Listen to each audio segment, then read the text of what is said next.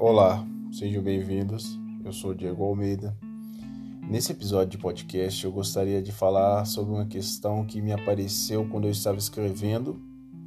É algo que tem sido constante em minha mente, então eu acabei meio que produzindo alguma coisa sobre isso.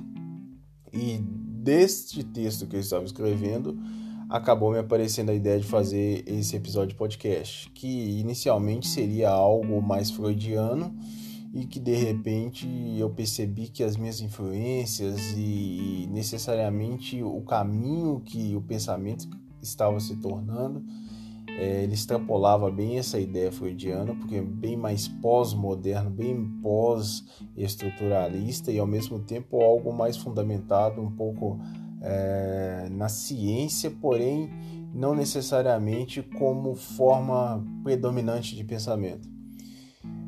É, temos em nós, agora falando diretamente já do, do tema, temos em nós a partícula mais destrutiva. Somos nêmesis naturais. Extrapolamos a existência da programação inicial e nos tornamos algo para além do natural. Era exatamente sobre isso que eu estava escrevendo e foi isso que me levou a pensar que cada ano que passa eu estou mais convencido teórica e empiricamente que a mente é algo central no que diz respeito a mudanças. Percepções, reorganização do estado de ser, adaptação, reação e interação, enfim, por tudo aquilo que pode trabalhar a nosso favor na tomada das rédeas da nossa vida, mesmo que momentaneamente. Porém, é justamente aí que consiste nosso maior inimigo e isto acaba trabalhando em nosso desfavor. Somos seres que divergem dos demais animais no reino natural, exatamente por pensar. O ser humano é o único animal que é capaz de negar a programação. Um ser que faz parte e, ao mesmo tempo, pode se conceber fora do processo natural. Aquele que pode quebrar o círculo e contemplá-lo de fora. Porém, isto são concepções possíveis, mas normalmente imperam nossos instintos e cada vez mais a versão reformulada que é impregnada de nossos vícios adquiridos ao longo da história. Somos construtos em decadência. Nos elevamos acima de tudo e todos, mas somos incapazes de conhecer a extensão de nossa capacidade. A cada dia nos tornamos mais frágeis e vulneráveis sem nossas invenções.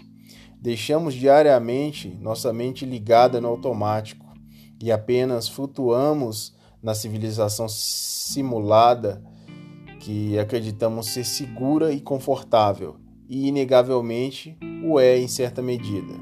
No entanto, abrimos mão aos poucos de nossas capacidades em detrimento da praticidade do fácil do dia a dia, do corriqueiro, do simples e do banal.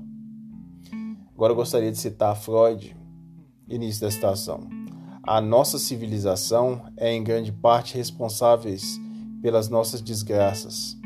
Seríamos muito mais felizes se abandonássemos e retornássemos às condições primitivas. Fim da citação.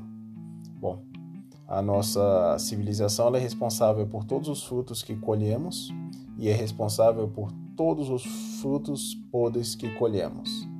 Isso é o que eu tenho a dizer nesse momento. O que digo e quero destacar não é algo novo, mas muito ignorado. Somos um ser em processo de autodestruição.